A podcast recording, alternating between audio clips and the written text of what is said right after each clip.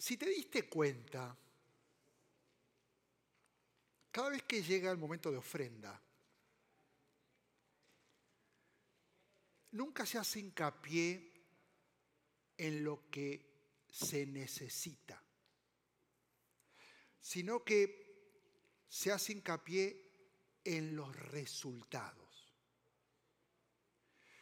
Y vos sabés, Dios no necesita nuestro dinero, pero Él usa el dinero para que más proyectos se puedan desarrollar. Y la idea que a través de todo lo que se va juntando, se va desarrollando la visión, y la idea es que nunca se detenga la misión. Decir conmigo que nunca, no, no, no, que nunca, se detenga la misión. ¿Cuál es la misión? Amar la comunidad. Esto, esto lo tiene que sacar una foto y esto tiene que estar pegado en el día a día en tu forma de eh, hablar con tus amigos, para explicar quién, quiénes somos como Champion Forest, qué es tu iglesia. Amar la comunidad, hacer discípulos, fortalecer la iglesia. Amar la comunidad, hacer discípulos, fortalecer la iglesia.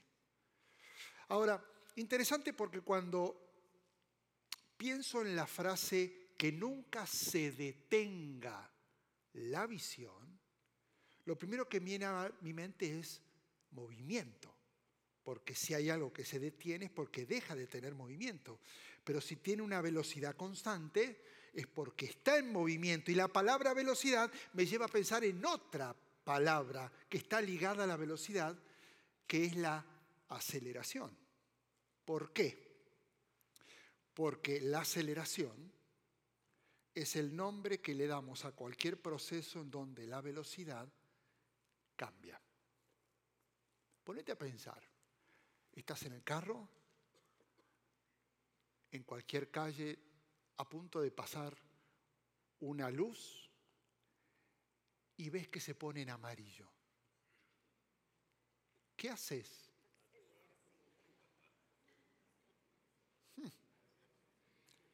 Nadie dice freno, ¿eh? Hijo, qué increíble, ¿eh?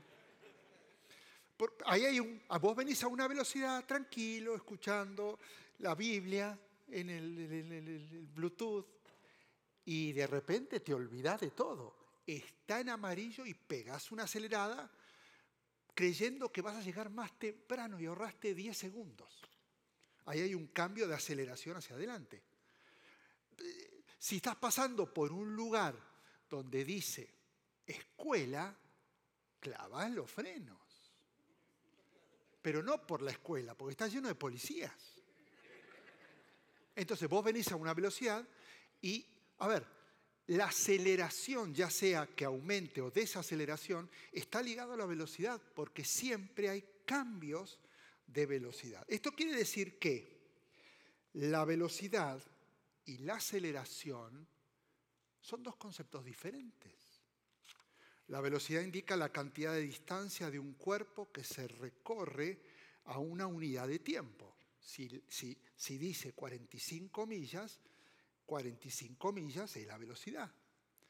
Y la aceleración es la variación de esa velocidad.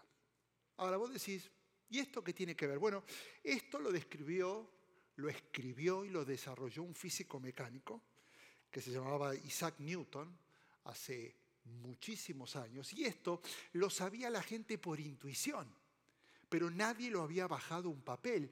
Y este tipo tuvo la capacidad de explicar qué pasa con la velocidad y con la aceleración. Y esta es la segunda famosa ley de Newton, conocida como principio fundamental de la dinámica, que establece que cuando mayor sea la masa de un objeto, más fuerza será necesaria para acelerarlo.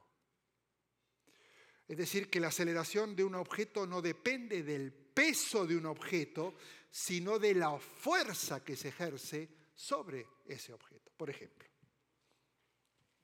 miren esto. Ella ejerce una fuerza. ¡Ah! A ver otra vez. Pero ¿cómo hizo para lanzar la bola con la fuerza perfecta. Eso es lo intuitivo, eso es lo que explicó Newton. Porque ella podría haber hecho así. Y ahí me quedé sin fuerza. Ahora, tirame la otra pelotita. Ahora bajó la fuerza porque esta pelota pesa menos. Entonces, quiere decir que la velocidad no tiene que ver con el peso, sino con la potencia y con la fuerza. Me miran como diciendo, a, ver, hoy es sábado. Hmm. Alguien dijo por ahí,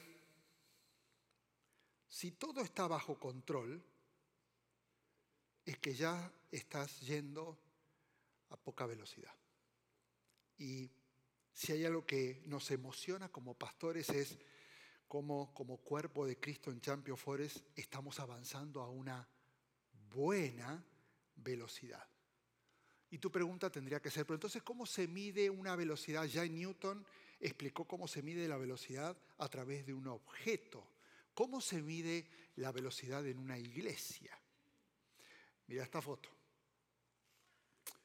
¿Sabe lo que es eso? Hoy vine, sabe que esta parte de la física, yo no entiendo nada, pero bueno, queda bien hacerlo, ¿no? ¿Hay algún físico por acá? Gracias a Dios. ¿Quién va a estudiar física? O sea, sí, yo no sé, no, no, es, leía y decía, ¿qué es esto? Pero voy a tratar de desarmarlo un poco porque voy a llegar a un punto. La medida de caballos de fuerza para medir la fuerza es algo que desarrolló James Watts. Y eso fue en 1782. Y la idea era comparar la fuerza del caballo con la fuerza motriz. Y se sacó esta conclusión que un caballo equivale a una fuerza de 500 libras por segundo. A partir de esa cuenta, por ejemplo, un Honda Civic tiene aproximadamente 180 caballos de fuerza. Y una Ferrari Spider tiene 986 caballos de fuerza. Es el mismo carro, las mismas ruedas, el mismo volante, los cuatro asientos, pero cambia la potencia. Entonces, si tuviéramos que medir el poder del motor de esta iglesia, no lo haríamos con caballos de fuerza, sino con siervos de fuerza.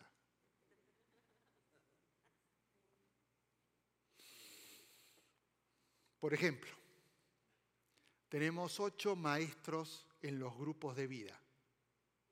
Ahí van los primeros ocho caballos, caballos siervos de fuerza. Son caballos porque son,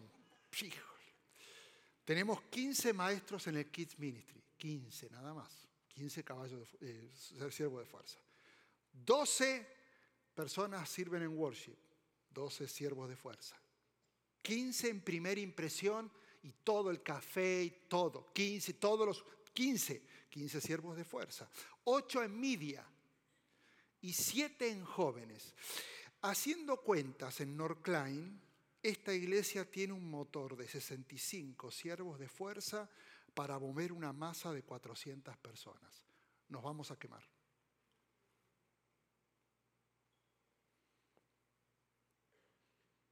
La máquina se está forzando demasiado. Y los siervos de fuerza son los que están definiendo cuál va a ser la velocidad de esta iglesia de crecimiento.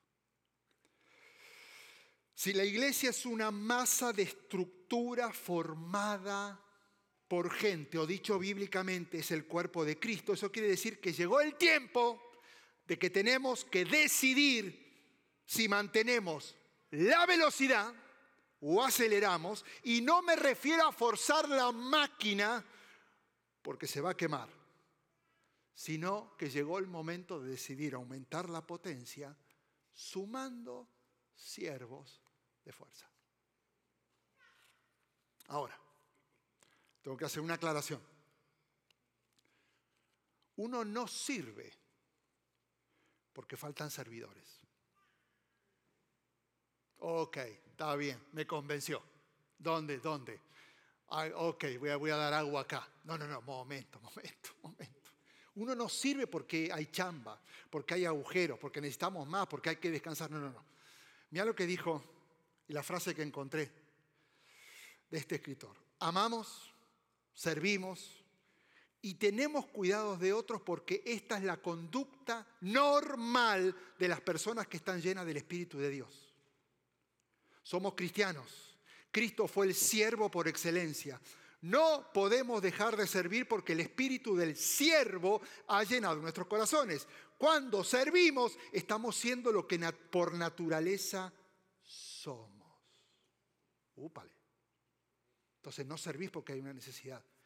Es porque si Cristo está en tu corazón, es tu naturaleza. Debería haber lista de espera de gente que dice, necesito servir, porque es la forma de acercarme a Dios. Dios no nos puso en la tierra a servir en el cuerpo de Cristo para pasear en la vida manteniendo una velocidad cómoda, sino para acelerar la misión del cuerpo de Cristo a través del servicio.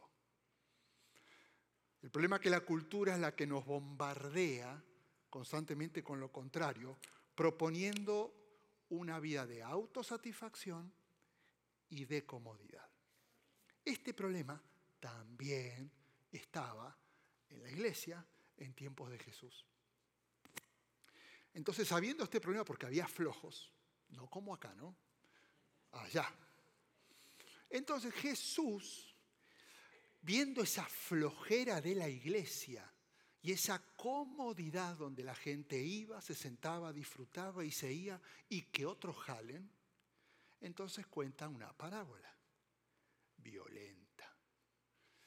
O coincidencia la voy a contar hoy también. Dice Mateo 25, el reino de los cielos, porque estamos hablando del proyecto del reino, es como un hombre que yéndose lejos, llamó a sus siervos y les entregó sus bienes. A uno le dio cinco talentos, a otros dos y a otro uno. A cada uno conforme a su capacidad y luego se fue lejos. Y el que había recibido cinco talentos fue y negoció con ellos y ganó otros cinco talentos. Asimismo, el que había recibido dos ganó también otros pero el que había recibido uno fue y cavó en la tierra y escondió el dinero de su señor.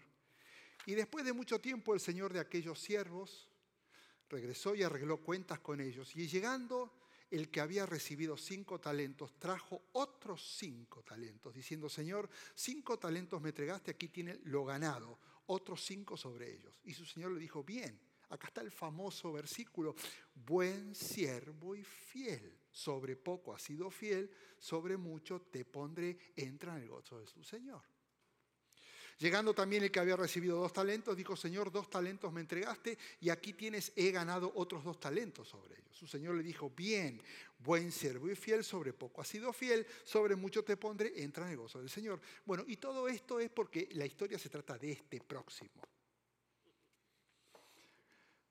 Pero llegando también el que había recibido un talento, dijo, Señor, te conocía que eres hombre duro, que sigas donde no sembraste y recoges donde no esparciste, por lo cual tuve miedo y fui y escondí tu talento en la tierra, así que aquí tienes lo que es tuyo.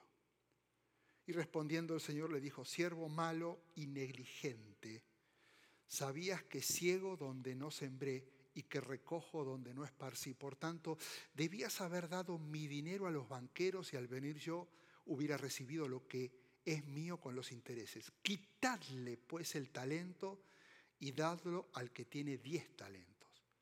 Porque al que tiene le será dado y tendrá más, pero al que no tiene, aún lo que tiene le será quitado. Y al siervo inútil, echadle en las tinieblas de afuera, así será el lloro y el crujir de dientes. Wow. Ahora, ¿a qué se refiere con talento? El talento era una medida financiera que representaba cinco mil monedas o más bien es en, el, moneda de cambio, era 5.000 denarios. En, realidad entre 4 y 6.000 denarios, no es fijo. Pero eso es lo que representaba lo que un jornalero ganaba por día. El talento se interpreta en esta parábola como la oportunidad de invertir lo que el Señor nos ha dado en términos de recursos, de tiempo y dones en el reino de Dios. Por eso Pedro, me imagino con el mismo problema en la iglesia, enfatiza, cada uno ponga al servicio de los demás el don que haya recibido administrando fielmente la gracia de Dios en sus diversas formas. Escucha esto. Dios nos da regalos en el momento que decidimos seguirle. Hay regalos.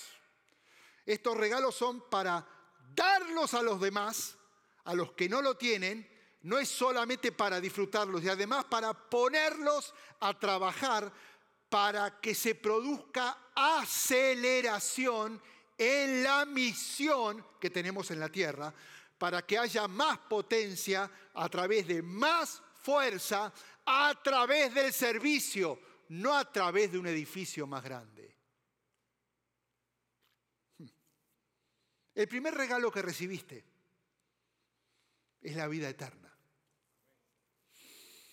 Porque tanto amó Dios al mundo que dio a su Hijo unigénito para que todo el que crea no se pierda, sino que tenga vida eterna. La paga del pecado es muerte, pero el regalo de Dios es vida eterna en Cristo Jesús. Y ahora jamás, si esto es sincero, tengo que volverme a preocupar por mi futuro, porque me espera una eternidad con Jesús en el cielo.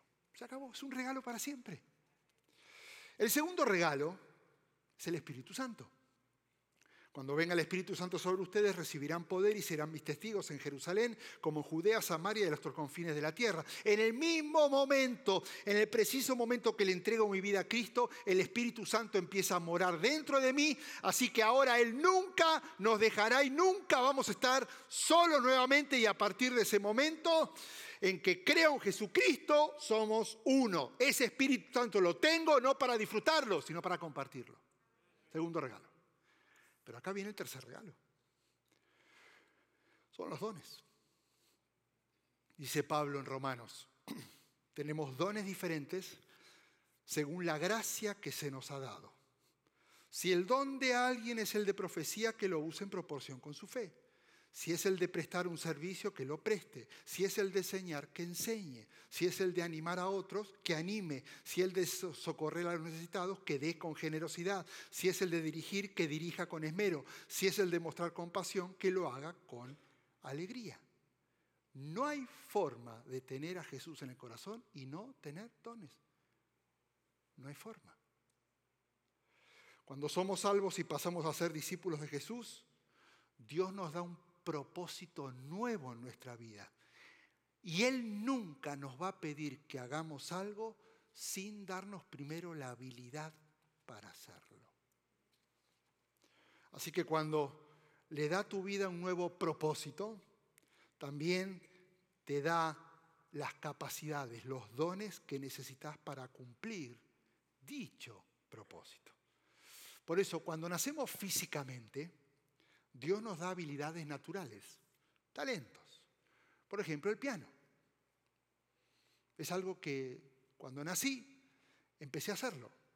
Y por eso hay gente que no va a tener una relación con el Señor y va a ser buen músico.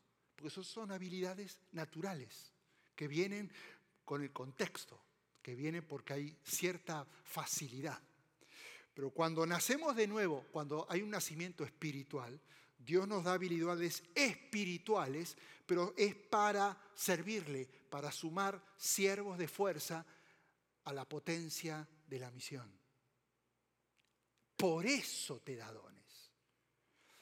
Él mismo, Él, Dios, decide qué habilidad nos da. No es mi decisión. Él distribuye sus dones por gracia y yo no me los gano ni los puedo demandar porque son un regalo Dios. Por eso cada vez que servimos a Dios con eficiencia y gozo, estamos ejerciendo nuestros dones y le estamos agregando fuerza, potencia al cuerpo de Cristo para que su misión se acelere, se acelere, se acelere, se acelere. Y es necesario cada vez más, cada vez que va creciendo, agregar siervos de fuerza, si no, la máquina se puede quemar. Tener dones y no usarlos no genera ninguna fuerza. Lo único que genera potencia es ponerlos a trabajar a través de tu servicio. ¿Y qué beneficio trae poner mis dones? Nos da identidad personal. Porque ahora como somos un cuerpo y cada uno es parte de, ese cuerpo y cada uno tiene una función, no competís con nadie. Ay, mira los resultados. No, cada uno tiene un rol diferente y suma en pos de un cuerpo que necesita siervos de fuerza para que avance y acelere para cumplir la visión. Nos da valor, nos da aceptación, nos da dirección, ya que cuando yo ejercito los dones, estoy cumpliendo la voluntad de Dios sin importar las circunstancias. ¿Qué tiene que ver tu conflicto con servir a Dios? No, no, no, me estoy preparando. ¿Preparando para qué? Si ya Dios te dio los dones. No, no, no, es que yo necesito, es que yo necesito solucionar este problema antes de servir. ¿Qué tiene que ver el problema con el servicio? Nos ayuda a establecer prioridades en tu vida. Lo que no sabéis hacer y no tenés dones, por favor, por amor del cuerpo de Cristo, no lo hagas. Porque vas a entorpecer. Si hay algo que vos podés hacerlo, hacelo. Si hay algo que no podés hacer, no lo hagas. Por eso no cualquiera puede cantar acá. Otro beneficio es que nos va a producir gozo, satisfacción cuando lo estamos ejerciendo y cuando nos estamos preparando para ejercerlo. Pero acá viene lo más importante. Sumamos siervos de fuerza al cuerpo de Cristo. Pablo dijo, Cristo es quien va uniendo a cada miembro de la iglesia según sus funciones y quien hace que cada uno trabaje en armonía para que la iglesia crezca y cobre fuerza a causa del amor. Es un problema cuando se crece y nos quedamos sin fuerza. Entonces tiene que haber un crecimiento y un aumento de potencia para que esta maquinaria no desacelere. Entonces la pregunta final para hoy es, entonces, ¿qué hago con, con eh, los dones que Él me dio? Y ahí te va. Número uno, por si hay alguien que dice, es que no sé cuáles son mis dones, ok, descubrilos. Es que todavía estoy orando, no, no, orando no. Hay que jalar, hay que hacer, hay que intentar, hay que darle. Primera Corintios 14, uno dice, empeñense en seguir el amor y ambicionen. Ambicionen, decir conmigo, ambicionen. Tenés que añorar, tenés que decir, me urge saber cuál es el don espiritual que Dios me dio. Y no sé si ves la palabra ambicionar, una de las pruebas de que sos cristiano. Escucha esto, una prueba de que amás a Dios, una prueba de que seguís a Jesús, una prueba, no es asistir, es el deseo de conocer cuál es tu don y usarlo. Pero no para simplemente decir, ah, yo tengo este don, sino porque una vez que te enterás, lo que sigue es servir y ponerlo en práctica para sumar siervos de fuerza a la maquinaria. Escucha esto. Está listo. Si no tenés deseo de descubrir y no te importa desarrollar tus dones para servir a Dios y te da igual, entonces deberías dudar si sos cristiano o no.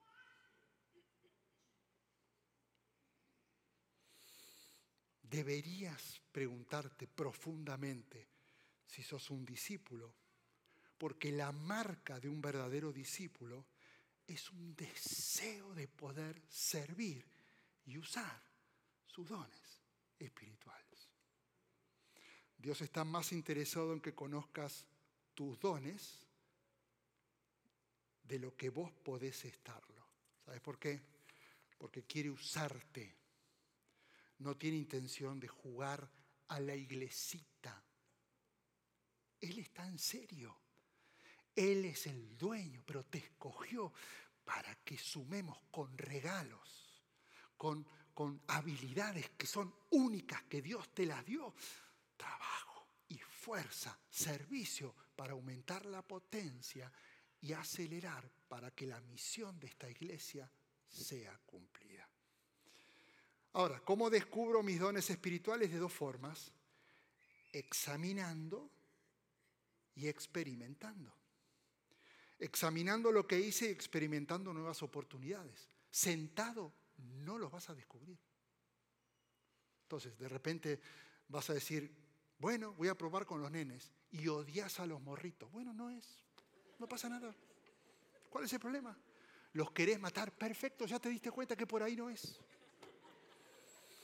Pero de repente fuiste a un grupo de vida y te dieron tres minutos para poder enseñar y te sentiste muy cómodo y la gente dijo, qué claro que fue. Y vos dijiste, no, fue muy simple, que a veces no hay que ser complicado. Y el don de esa enseñanza es la capacidad de poder expresar y que el otro entienda algo que no entendía. Por ahí es.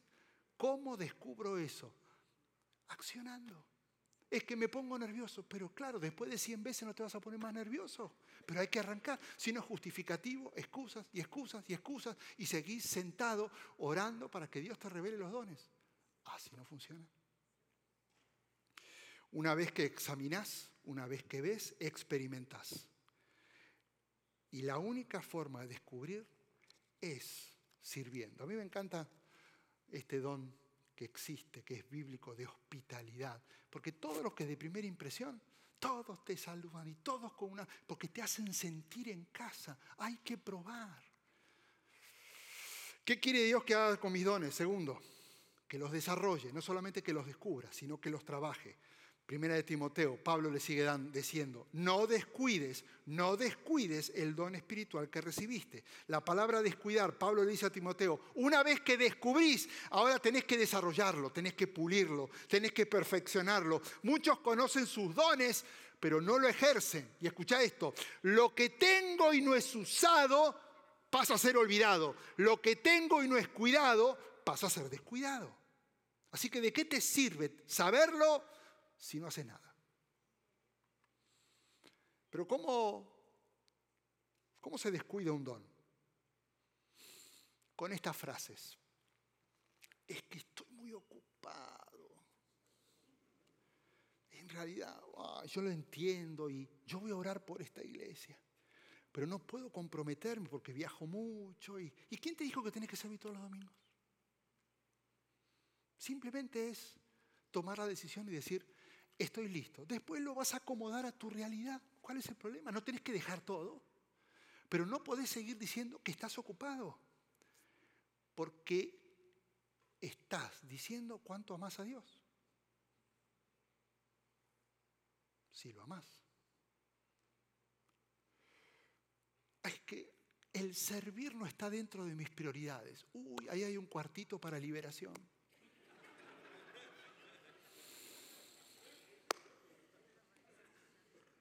El, servir tendría que ser algo que te pesa. Y vuelvo a insistir, no es de venir siempre, no es estar cuatro horas en la iglesia, no es, no es quedaste amarrado, no tenés vacaciones, es momento. Es simplemente ponerte a disposición y empezar a descubrir cuál es el don que Dios te dio y de a poco comenzar a ponerlo en práctica tiene que ser tu prioridad, debería ser tu prioridad si amas a Jesús. Porque es el momento, mira, siempre está en el estándar tan alto de Jesús que cuando decimos caminamos a la altura de ese varón, vamos tan lejos. Pero hay un solo momento, uno solo, donde estamos más cerca, cuando servís, que es el único momento donde coincidimos con lo que Jesús hizo, servir, servir, servir.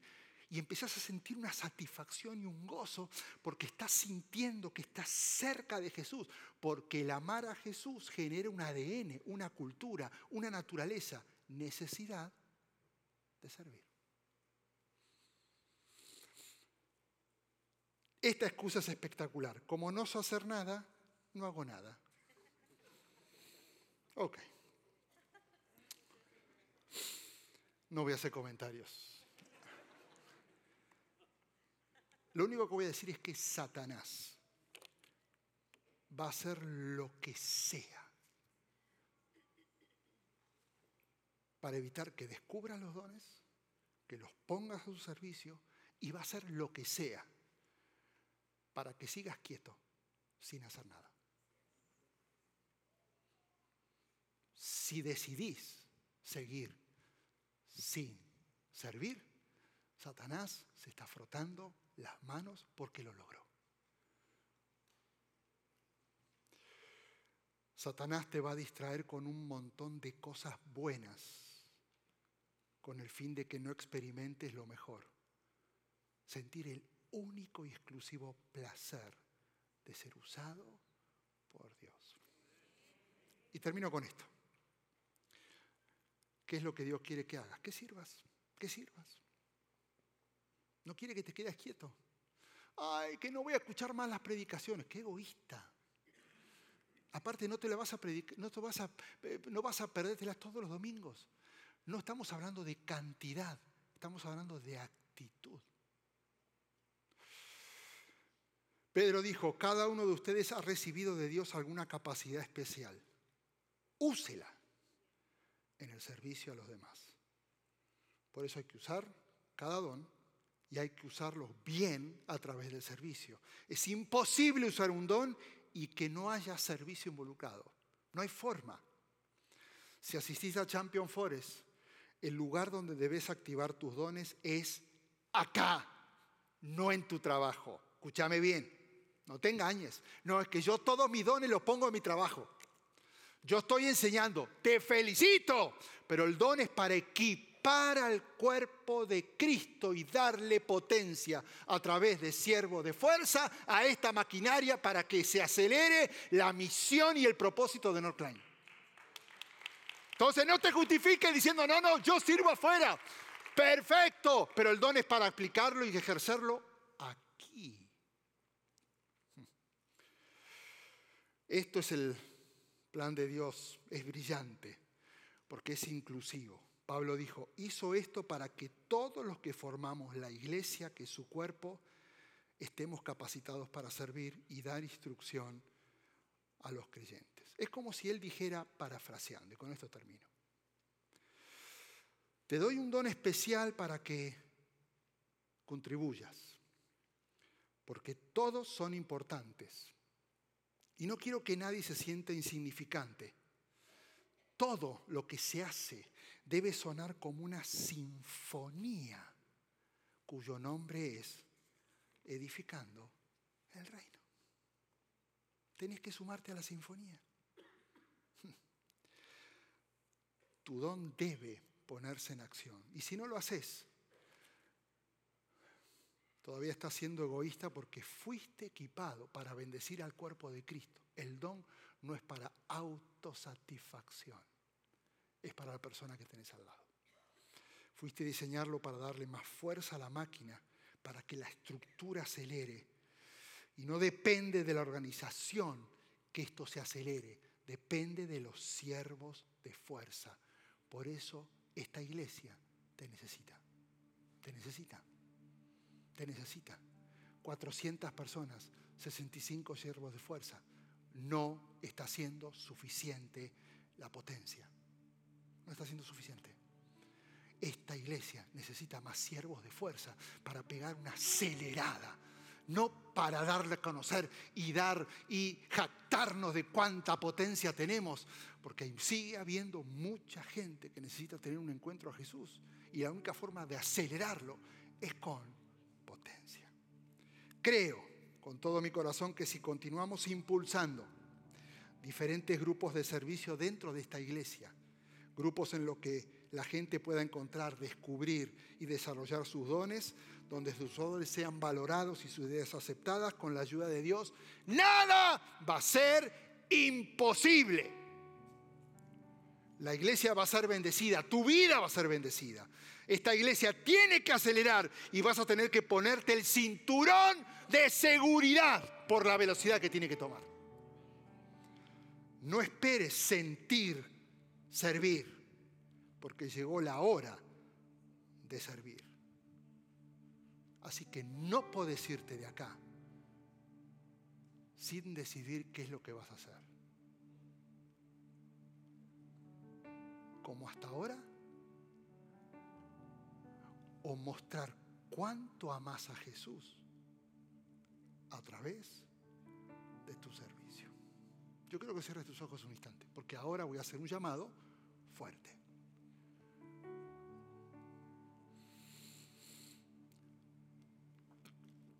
Y va a haber dos tipos de personas, y, las amamos a todas. Va a haber personas que van a necesitar tiempo para pensar no sé qué van a personas que van a estar evaluando cuánto tiempo tienen. Híjole. No se trata de tiempo. Es que si el Espíritu Santo está en tu corazón, tiene que ser una necesidad. servir. Y no te estoy diciendo comprometete todo. No, no, no estamos hablando de compromisos. Es este primer paso de decir, ok, estoy listo, me voy a ir acomodando, vamos a ir arreglando los tiempos, de repente voy a empezar un par... No, eso son detalles, no me refiero a eso, sino decidir agregarle potencia a esta maquinaria que está crece y crece y crece. Y no podemos permitir que el motor se queme.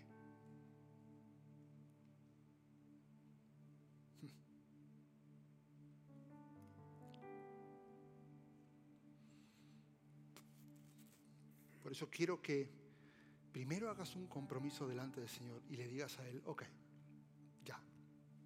me cansé.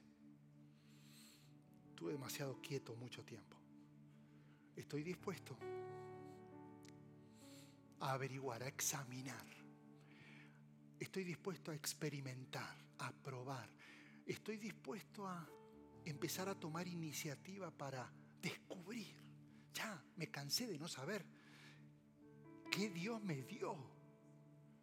Tiene que ser una obsesión. ¿Qué, ¿Con qué me equipó Dios? Y empezar a experimentar el servicio como una expresión de amor a Dios, no como tapar un agujero dentro de la iglesia. No vas a servir donde la iglesia te necesita, vas a servir donde Dios te necesita, porque te equipó para ese servicio. Si esta fue la decisión valiente que tomaste y todavía no estás sirviendo, quiero que te pongas de pie ahí. Ya. Ya. Ya. Sé que hay más. Ay, es que no lo sé, te van a enseñar. No, es que no, no te preocupes, no estoy hablando, no te tenés que parar porque ya sabes cuál es tu don. No, no, no, no. Simplemente decir, ok, voy a servir, voy a intentarlo. Más, voy a pedir algo. Todos los que están parados, vengan aquí, vengan para acá, vengan para acá. Vengan, vengan, vengan, vengan. Y más, quiero que se agregue más. Necesitamos más motores, más, más servicio de fuerza. Más siervo de fuerza, más siervo de fuerza, más siervo de fuerza. No lo estás haciendo por la iglesia, no lo estás haciendo para figurar, lo estás haciendo como una expresión de amor a Dios. Y porque entendés que fuiste diseñado y tuviste un encuentro con Jesús para esto. Así que vengan para acá.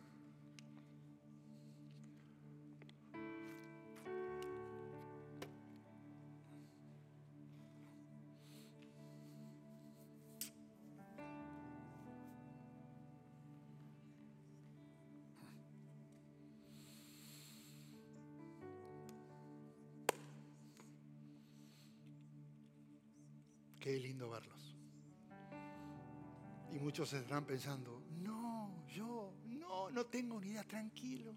Yo tampoco tenía idea. Es solamente este primer paso. Ok, voy a examinar y voy a experimentar. Y estoy listo para descubrir. Y una vez que descubra, para desarrollar. Y una vez que empezar, déjate guiar. No te van a mandar a predicar el domingo que viene, tranquilo. Esto es decir, ok, le entro. Ahora, esto es lo que vamos a hacer. Hay algunas personas y líderes, Alex, que se te van a acercar. Porque la idea es poder preguntarte, ¿y cuáles son tus gustos? Y, empezar a acercarte tal vez hasta darte opciones. Ahora hay una opción que te van a explicar online, donde, eh, donde llenas un cuestionario y, ese cuestionario te saca, no es que te adivina el don, sino que te saca un perfil.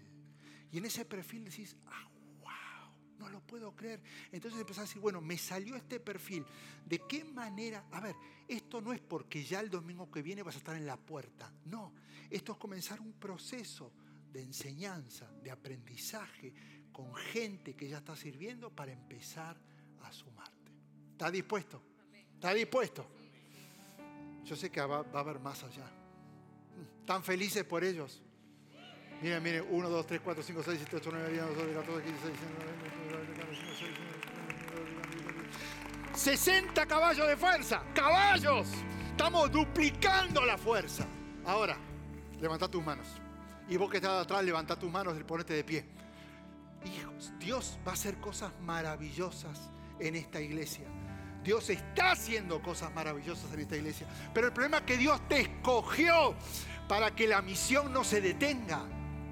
Tu trabajo es el que le da fuerza a esta misión, a este propósito. Así que ahora decile con tus propias palabras, Señor, estoy listo. Usame, usame.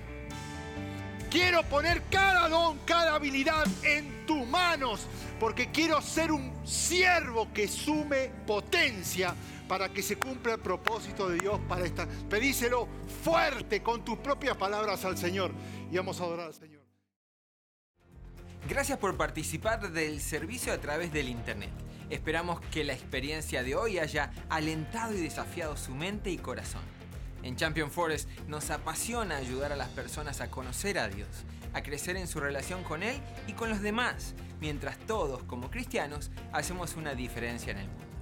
Nos encantaría tener la oportunidad de hablar y orar con usted le invitamos a que ingrese a championforest.org diagonal conectar para que podamos estar en contacto. Y por supuesto, esperamos con ansias el momento de poderles saludar en persona en una de nuestras sedes.